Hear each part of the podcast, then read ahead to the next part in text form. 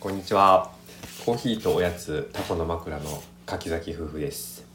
この番組は小豆島でカフェを営むタコの枕夫婦のラジオです島暮らしのことお店のこと子育てのこと取り留めのないことを話していきますはい、よろしくお願いします。ちょっとまだ開けいるいちってょっとまいきなり。えー、そうね、まだ開けれるぐらい春になってきたね。ううんん、昨日もうん。白山に行ってすごい天気良くて、うん、白山、うん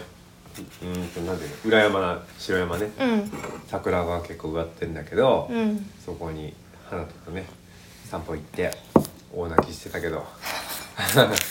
無理やり連れて行って。そうそう昼寝の後にそうそうそうねカッパエビせん食べたら機嫌直ったんだいや違うあ れは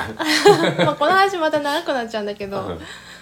まあちょっと花田とおさ昼の前にいやいやハータと私が、うんまあ、ぶつかって、まあ、はいはいぶつかってあれねこうちゃんとあー体がはいはい花田の頭がガーンって、はいまあ、よくお母さんあるあるですよねあ 子供の頭がガーンなるっていう、ーはいはい、この痛みしかもその時ちょっと唇でさ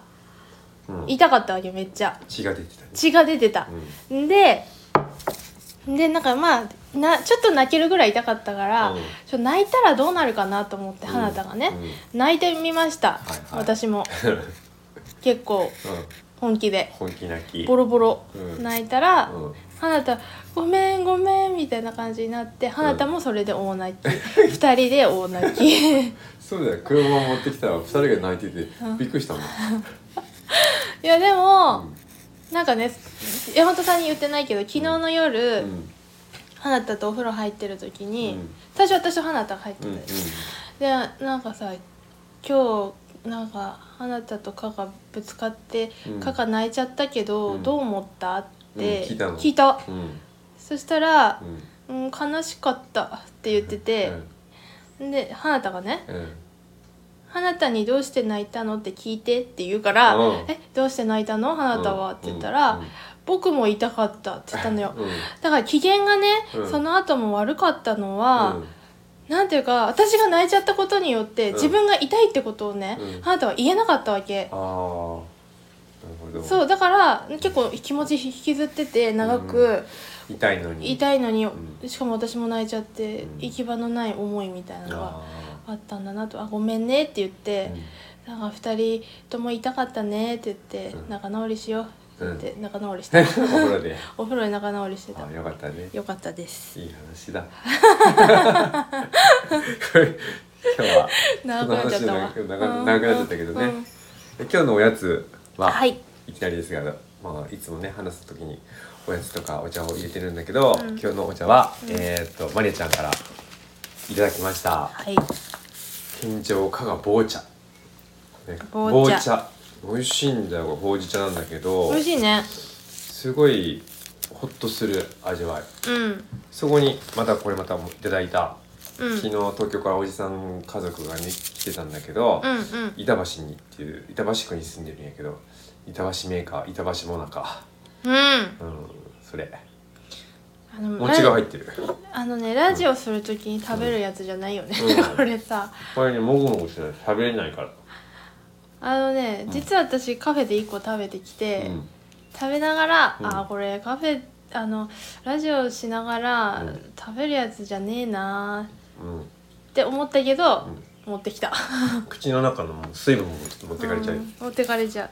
でも材料もねやっぱうん和菓子はシンプル原材料小豆砂糖寒天、白玉粉もち米うんおお変なものも入ってない入入っっててなないいうん美味しいよいや美味しいよねでも、う和菓子は本当、うんシンプルで美味しいです美味しいねですうねん私も食べありがとまうござすいますはい今日は何話しますか今日はあまず、うんあれかうんじゃあレター返信は最後にする最後、うんう時ん間があったらねそうそう、うんにしてまずは、はい今日は小豆島についてうん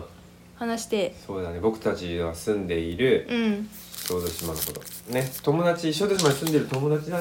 まあ、聞いたらもううんそんな知ってるわって思うかもしれないけれどああも、そうねまあ、これはね一応いろんな人が聞いてると思われるので、うんうん小豆島のことを知らない人もいると思うので、うんうんそういう人に向けてはいお話ししたいなと思います。で、うんちょっとあの金山うん私、山形のはい、金山町っていううんとこ出身なので、うんまあ、ちょっと山形うのん情報を添えて比べてみて比較だ比ね較、うん多分ねあの、う山形にも関係なうい、ん島にも関係ない人がうん聞いたら何のこっちゃっていう感じだけど、うん多分これを聞いてる、うんまあ、山形の友達とかだと、はいはいはいああなるほどえーうんこんな感じなんだみたいななるほすどごい分かりやすいと思うから。なるほどねイメージしやそすいうあと島に住んでる山形県民の方があ聞いた案ら外多いうんそうそうそう結構いるからうん聞いたら、うんああなるほどってなんか改めて結構ね思うことあるかもしれないので、なるほどちょっと添えてそうやってね比添えるぐらいで較しながらいきましょいきますはいじゃあまず島の概う、要島の、えー僕はですね、うんまあ小豆島に生まれうん高校生までうんここにいて、うんその後島離れ、うんまあ、18年前に戻ってきたんだけど、うんまあね高校生までは僕もねあんまり島のこと知らなかったうんほんで小豆島に帰ってきてガイドしようって言って、うんうんそれからいろんなところとかね、うんうん海とか山とか町とかをうん散策とか調べて、うんようやくあこんな素敵な島だったんだっていうのを気づいたんだけれども、うんうんまずですねうん小豆島はねあの瀬戸内海国立公園です、うにん属している、私は知らなかった、ううんんうん、まあ、町の中とか区域外もあるんだけど、うんうんまあ山とかはね国立公園だから、うん本来はこうそこの山のものを持っていったりとかもしちゃいけないっていうのです例えばまあ石とかはあ、はあはあ国立公は園も持っていっちゃいそけうないんだだよけどねうんうん、そういう貴重な、まあ、う美しいならねもう瀬戸内海っていうのはうんうんやっぱ美しいとこだから美しいですねうんそういう瀬戸内海国立公園に属しているうんそしてうーんと瀬戸内海の中では面積は淡路島に次いで2番目に大きいうんみんなねでも淡路島ってどれぐらいかでかかったねこのわ間かんない人も多いよねううんん、普通に大きいよねうん淡路淡路島ってやっ大きかぱなんかだってさまず米田コーヒーとか さそれ町だって、ま、町発達が大きいってこといやいやいやなんかそれがあるぐらい、あなんかまあ人口がいあうてんうん大きいっていうことじゃん、はいはいかっぱ寿司があるとパパかの幸せにな った、楽しかったけど、うんまあそうですはいいいですそうだね、はい淡路島の場合もね、うん端から端まで高速道路でバーッと行っても、うん高速道路で行ってたとしても1時間ぐらい多分かかるそう淡路島にはね、うん高速道路が走ってるんですよ、そうだね小豆島の場合はね面積ちょっとあれだけど、うん車で主要道路一周したら2時間ぐらいかそうだな、ね主下道要っていうかそうそうくそうそうねくねみ山道とかう行って、んで形はねイメージは丸じゃなくって、うんうんあのよくね牛ってよく言うけど、うん牛を横から、まあ、絵に描いたらこう頭があって、うんうん前足後ろ足ってあるそんな感じで、うん胴体部分に2本のこう岬が出ているって感じね、ではい頭があって、うん頭が一つの前島っていう島で、うんうんその間が、まあ、海峡、まあ、島と島の間海峡っていうんやけど、うんその戸淵海峡という、まあ、殿小と淵崎の間の海峡で、うん戸淵海峡で世界一幅の短いギネスブックにも登録されている海峡としてうん有名、有名かな。有名有名山本さんはさうんなんかうらら新聞っていう古いペーパー作ってた頃、あーはいはいそこその土淵海峡にハンモックを吊るし、あーやってたえっ、とそれに乗るっていうのやつだ10メね、ーターないんだな多分うんうん端から端まで、うんうんそこにねまたまあそれいいやそんなとことかうんその近くにはほらエンジェルロードってすごい有名な有名ですこれはこれは有名ねだよねうん、若い人もうん結構、潮が引いたら砂の道が現れて、うんまあ、近くのちっちゃな島がえー123個がこうつながっていくっていうところがあってねうん、それ有名で僕子供の頃はエンジェルロードって名前もなく全然有名じゃなかったけど、うんうん帰ってきたら有名になってたね、うんうんまあ、そんなのとかあって、うんまあまあ、観光地内ね観光地で昔すから、うんでも昔からねやっぱ発達っていうかまあ「古事記」というまあ日本最初の、まあ、本みたいなやつにも登場するぐらい、うんうんまあ、結構い重要な場所だったのか、うんうん人口はね今は、まあ、大体約2万6千人2万6千いる人けれども、うん僕子供の頃4万人近くいたし、うんうんうん最盛期はねどんくらいかな5番6番ぐらいいたと思うよ。すごくないうんえすごいよ5万6万ってほんと結構すごい、うんなんかねちょっとあこうちょっと補足させてもらっていい、うん山形情報を、うんうんなんかうんまず小豆島の大きさがうん153.30キロ平方メートルうんなんですけど、でもこれちょっとイメージしづらいじゃん、うんいまいちさどれぐらいと思うと、うんもう山形県の、うんまあ、金山町私の出身地がん160.67平方キロメートルこれうん結構ね、うん同じぐらいなのよちょっと小豆島よりも大きいぐらいちょびっと、うんでもねあとはね山形に白鷹町っていうのがはいあるんですけど、うんもうここも大体金山と同じ大きさだから、うん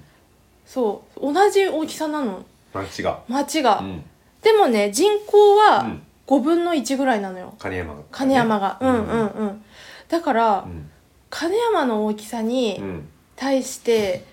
その昔だったら5万とかはい6万とかの人がいたら、うんどうなってた相当すごいよすごい相当すごいだってその山形でもさまあ私が住んでる最上郡っていううまあなんていうの山形はまあ4つのんうん地区に分かれてるかうら、んうんその最上郡っていうところでは新庄市っていうところがはい一番大きくって、うんうんまあ、市ってつくぐらいだからそうだよねでも人口はね3万いくらかぐらいだったの、うんそれだってね5万とかだったらそれより多いわけでしそうだょね3万人は絶対いたよだからそれはすごいわ、うんすごいつつい前まで3万人がいうんたうんうんうん山形の人にしか伝わらないけど これまあ山形のコアなファンにコアな届ねけばいいそうそう山形の人に届いてくれ、うんそうだねはい、でもまあやんいや小豆島もね金山も山が多いけど、うん、小豆島もまあ大体山だよねなんか78割山じゃないかな、ね、で人が住んでるところは海沿いの、まあ、一部に限られてあそうてですねだからう住宅住めるところが限られてる分うん、うんうん家と家の間がもう密密接してるよね、うん山形がその分広いやん、広いねうん、隣の人との感覚が、隣の人との感覚はめちゃめちゃあるね、そうだ、んここはもう本当に隣の人家の声が聞こえるすぐ聞こえるとかねうん、そういう家もある、ねうんうん、そうでも昔からそうやってあの要所として栄えてたんだけど、うん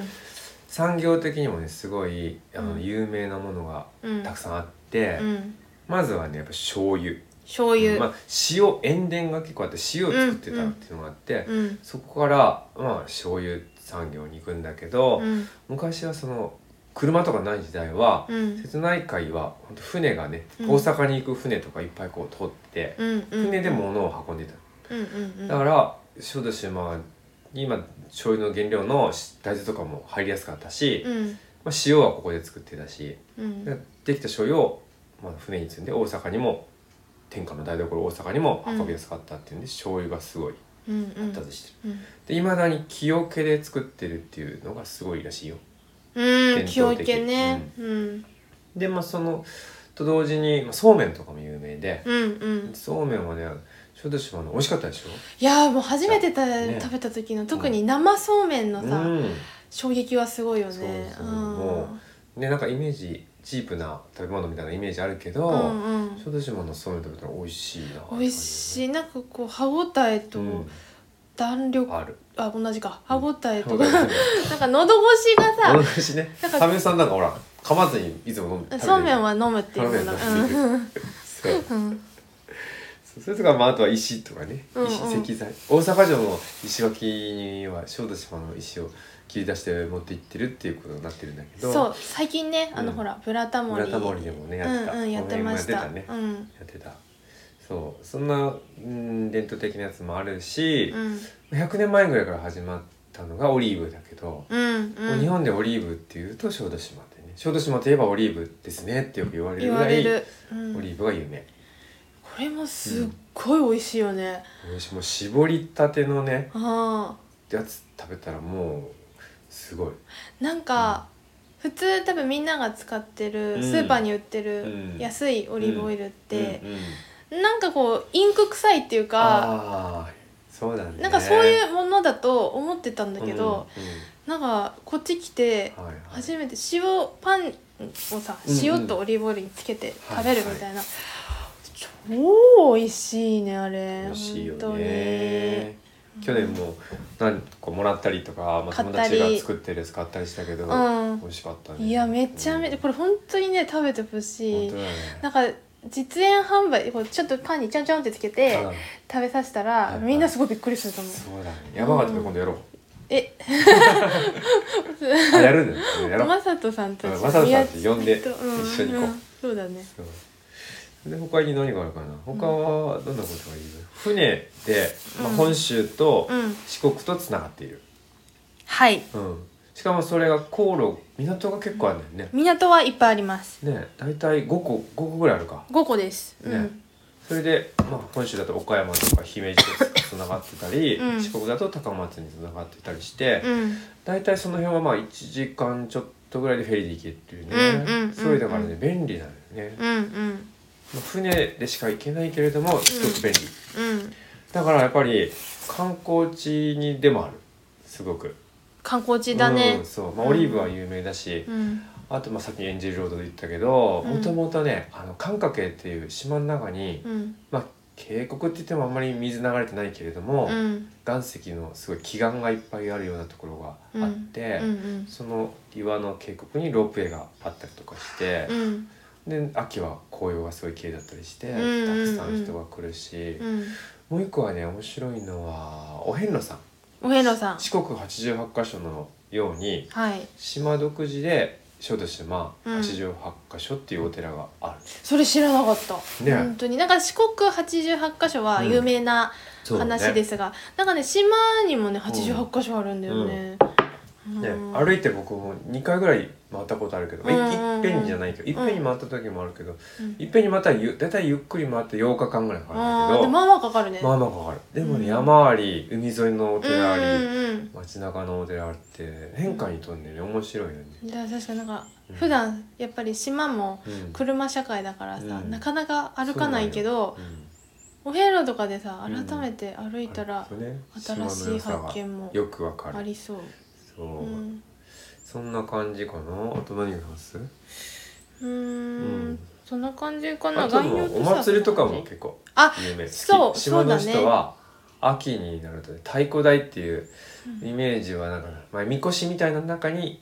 大きなみこしみたいな中に太鼓大きな大太鼓が乗ってて、うんその上に布団太鼓って赤いこう飾りみたいなのが乗っかってて、うんで子供たちを乗せて、うんこう太鼓を叩かせてそれを大人たちが担いで、えっしゃえっしゃみたいなねえっしゃ、うんうんえっしゃしゃげって言ったり、うんけどうんうんそれ神社に奉納する秋祭りがうん結構島の人は大好き、でもコロナでねうん、2年ないけど2年ないけど多う分んそれで悶々としてる島の、そうだうね、ん、男性はたくさんいるとそう思う僕はどっちでもいいんだけど、ううんんうんまあ地域差ありそうだね、うんこの僕らが住んでる池田の地域は面白いのは、うんあの一つの地域から船に乗って、うん海からその太鼓台がやってくるあっていあう,、そうだね押し込みっていうのが有名だけど、うんうんまあやってる方は楽しいけどね見てる方はどうなんですかね、あれ見てる方うもんすごいなと思うよ、あー海からやってくるっていうのは、来たりとかうんみんなが持ち上げたり倒したりして見るの見て、ああすごいなーみたいなやっぱ山形のさおうん祭りとは違うから、あ山形のはいはいおみこしにさ、あうんなんか関西ってそのうんみこしの上にうん人が乗るっていうのあー結構好きだよね乗、りたがりがおるよねおるちょっとし、ヤまあンキー系京都だって、あの祇園祭りとか選ばれたさ、あー京都子だったね供がうんなんか乗ってて、はいはいなんか街を練り歩くみたいなのあるでしょ、うんうなんか山形だうんと、まあ山形東北かな、うん上に人乗るっていうの多う分んあんまりなくって、自分たちが作品としあーうんてうん作り上げた、はいはいなんかおみこしをうんみんなにお披露目しながら、うん林を演奏しながらあー練こり歩うく練り歩くっていううんスタイルな気がする、そうだね、うんちょっと、うん、違うかもね関西関西は乗ねるなーと思う、乗ってるねうんの乗ってる ねオラオラみたいな感じで、ね、そうそうそうそう面白いけど、そうね、うんそんなとことかとかね、うんあとはなんかね棚田とかも有名かなあー中中山山千賀千賀前えっと1話でちょろっとうん話した「薄毛晴れ」っていあーうセレクトショップがある地域、うん地域うんそこにね棚田ってあってうんあのー秋のうん7月ぐらいかな、うん半半夏っていう季節があるんだけど、はいはいその頃は半夏あー虫送りっていう田んぼに虫が来ない、うん虫を追っ払うために、うんう子ん供たちが松明を持って、うんその山の上から方からこう虫を追い払いながら歩くっていう行事とかあったりとかして、あるあるちょっと前になるけど「8日目のセミ」っていうねうん、うん、映画あでの映画ねでそれも出たっていうねいや美しい風景だよね、うん私そうもそうちゃんと見れて参加したのは1回かな、うん、そうだね、うんうんあれもコロナで2年ぐらいやってないもんねやってないです、ううんんきっとすごい幻想的そでねうだねちょっと暗くなってきた時に、うんうんうんみんな松明にはいはい火つけて、棚田の上か、うん上からこう下に向かって降降りりてくてくるるんだけど棚田もねうんなんていうかこうちっ一ちゃいつの狭い、うんうん田んぼのね幅がちっちゃくって、うんうんそれがいっぱいバーってあるからすごいそうだねなんか見応えあるんだあよーねそうだね小さなとこにいっぱい棚田がバーってあるって感じですねそうそう見応えありますそうそううそんんな感じで、うんまあ、結構ねいっぱいお客さん、観光のお客さんもたくさん来るね、うんああとは芸術祭かなあそうだ今年芸術祭あるけうど、んうん瀬戸内国際芸術祭っていうう、ん3年に1回開催されるうんうんアートフェスティバルみたいなのがねうん2010年から始まってるんだけど、うん香川岡山の、うんまあ、その島がまあメイン会場になっててうん小豆島もその会場の一つね。そうです、うんなんか私ん正直、うん来る前にうん芸術祭っていうのを全然知らなくって、はいはいはい。けど言われてピンときたのは、うん直島のうんあのかぼちゃこの間流れちゃったかぼちゃあー台風で流れちゃって今ないらしいよそうまそうだ。本当、うんなんかあのかぼちゃとかもそはのい作品の一つなんだよって言われて、ああれが芸術祭のやつなんだって思ったあーまあ、あれはもともと直島の直島っていう島がね小豆島の隣隣隣ぐらいあるんだけど、うんうんそこはアートにすごい力入れてて、うん有名だよね、まずうんそこの美術館とかできてその草間草間彌生さんのかぼちゃとかういっんぱいできてその後芸術祭ができたと思うけど。なるほどね、うん、その後、じゃあこれをもっと広げようみたいなあ感じそでっちからのあれなんだな、そうそううん、そうだねなるほでど。もそんなね芸術祭のおかげもあり、うん。島にねやっぱ移住していきたいって人がすごい芸術祭の後増えたのよそうなるほどね。そこからね。そうそうそんでねなんか町も移住に力入れてるけどはい。 2000町のホームページとか見たらうん。 2014年以降とかはうん毎年まあ200世帯前後うんのうん。移住者の人がね島にやってきてるすごくないやってきてるよすごい2 0 0 2 0だよ。ああ世帯だから、うん。もうちょっとに人口にしたらまあいるかもしそれないの倍ぐらいもしかしたらいるかもね。そうだねまあ単身もいるけど家族の方うもんいるうんし、倍はいないけど、まあ、1.5倍くうらいかん、まあまあいるかもしれいない。そうそう毎年生きてるいやすごいですね。ね移住者の数が多いっていうそのうは、ま本あ、当気に。候も温暖だしそういう便利だうし、ん便利。まあねまた暮らしのことはちょっと長くなってきたら次回うん次回。広うん島うん。の話はしたいと思うけど、うんうん。まあ、比較的便利でうん温暖なので、うんまあ、暮らしやすいっていうのもあって、うんうんうん。そういう瀬戸芸で来た人がねこういいなと思ってうん。移住してきたのかもしれない移住してくる、そうだね、まあコロナでさ、うんリモートワークが、まあちょっ進みと待ってるなんか多分島にさ移住島っていうかまあ地方でけどうもんうんなんか生活できるようになった人もいるから、うんうんなんか多分移住とかさ、はいはいどこいいかなって考えてて、そうだね小豆島は結構候補のうん上にみんなの中で上がってくるんじゃないかなとそうはだね、思います。うん、友達とかにもそういう人多いよねあ多いです多いいですうんじゃあ今日はとりあえず概要なのでこのぐらいにしてそうだなまた次回ちうょんっと生活面例えばそうだね病院があるのかあー、そうだえねー、とスーパーとかどんはいはいはないどのぐらいあるのとか、うんいや生活不便じゃないとか、うんそういう地味なはいはいあと教育面とかね、うんあの幼稚園何個あんのとかうちらもお世話になってるうんなってます、うん小学校とかどうなのとか、うんまあ、そういう話も次回ね、はい、していきたいと思います。はい、じゃあちょっと最後にうまたレターがんうん、来てますので、ありがとはい、ありがとうございまうす。ありがちとうございまょっとすそちら読みたいと思います。はいみゆきさん、山本さん、うん毎日出勤前とかに身支度しながら楽しく聞いてます。おー二人の朗らかな声が聞けて嬉しい。私までクスクスしてます。最近はお酒飲んでますか？うんこれまで飲んできた中で美味しかった日本酒とか焼酎とかビールとか紹介してほしいです。あありがとうございますありがとうございます。みきちゃんとよく飲んでたのかなえ えでもね名前が書いてないんだけど多分これは、うんうんあの M ちゃんかな M ちゃん M ちゃんだと思うけあーなるどほどわかんないわ違ったらごめんなさい、じゃうんうんみきちゃんはもうほらみきちゃんといえば島に来た頃はもうもうすごい飲んでてあうんお酒大好きってイメージだけど、うん美味しいお酒はありますか美味しいお酒なんかねうん、そのし妊娠前はうんすごいやっぱ飲んでたけど、うんそうだねその時はね焼酎も日本酒もって感じ、焼酎と日本酒だったかな、けどその妊娠して出産後さあー、うんなんか全然ねそっちを欲しなくなったんですよ、はいはいはいもうおっぱいもあげてたしねおっぱいもあげてたそう授う乳ん中だったからもちろん飲んでな,、なかったし、けどなんかこうワインとかさうん無性に飲飲みたいみたいな、おーそういうふうに好みも変わってきたねそうそう変わったのうんで日本酒飲めなくなっちゃって、うん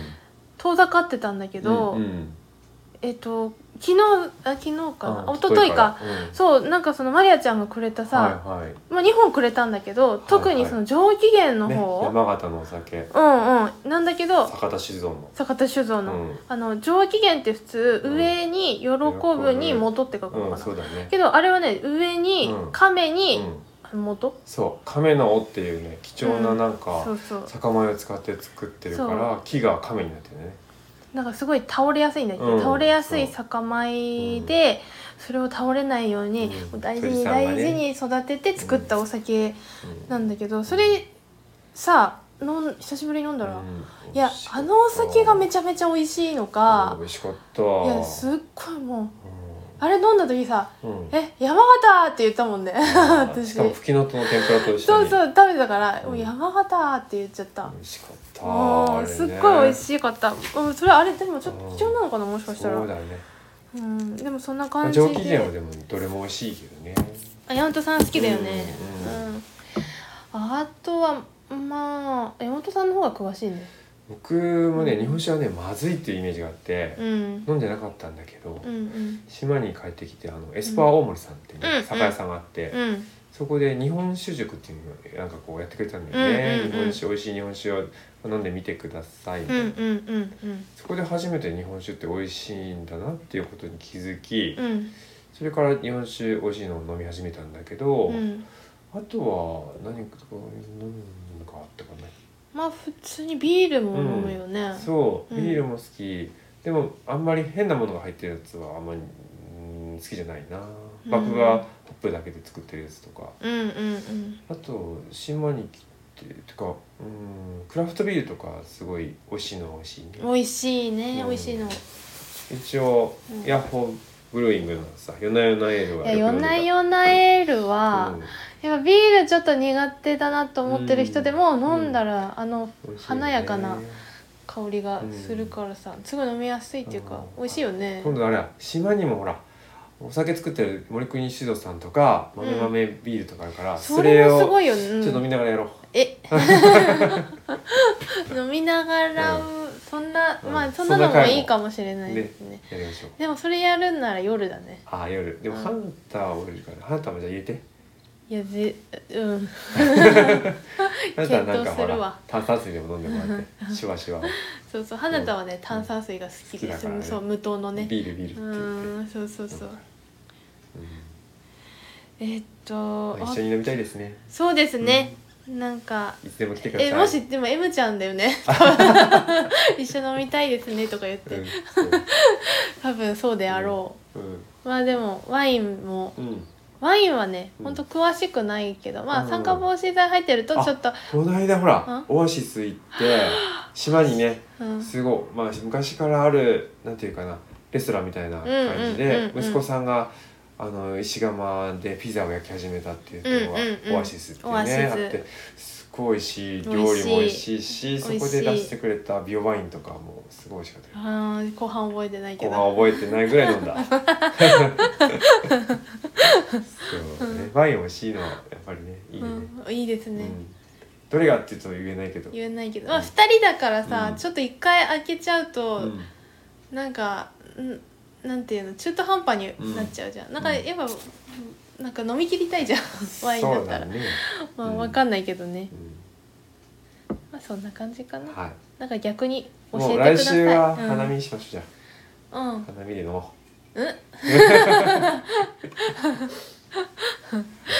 じゃあそんなうは感いじ今で日終わりたいと思いますはい、うわもう長々とな30っ分ちゃだったけねどごめんなさいいいねはいまたお願いしますはい今日も聞いてくれてありがとうございますはいありがとうございました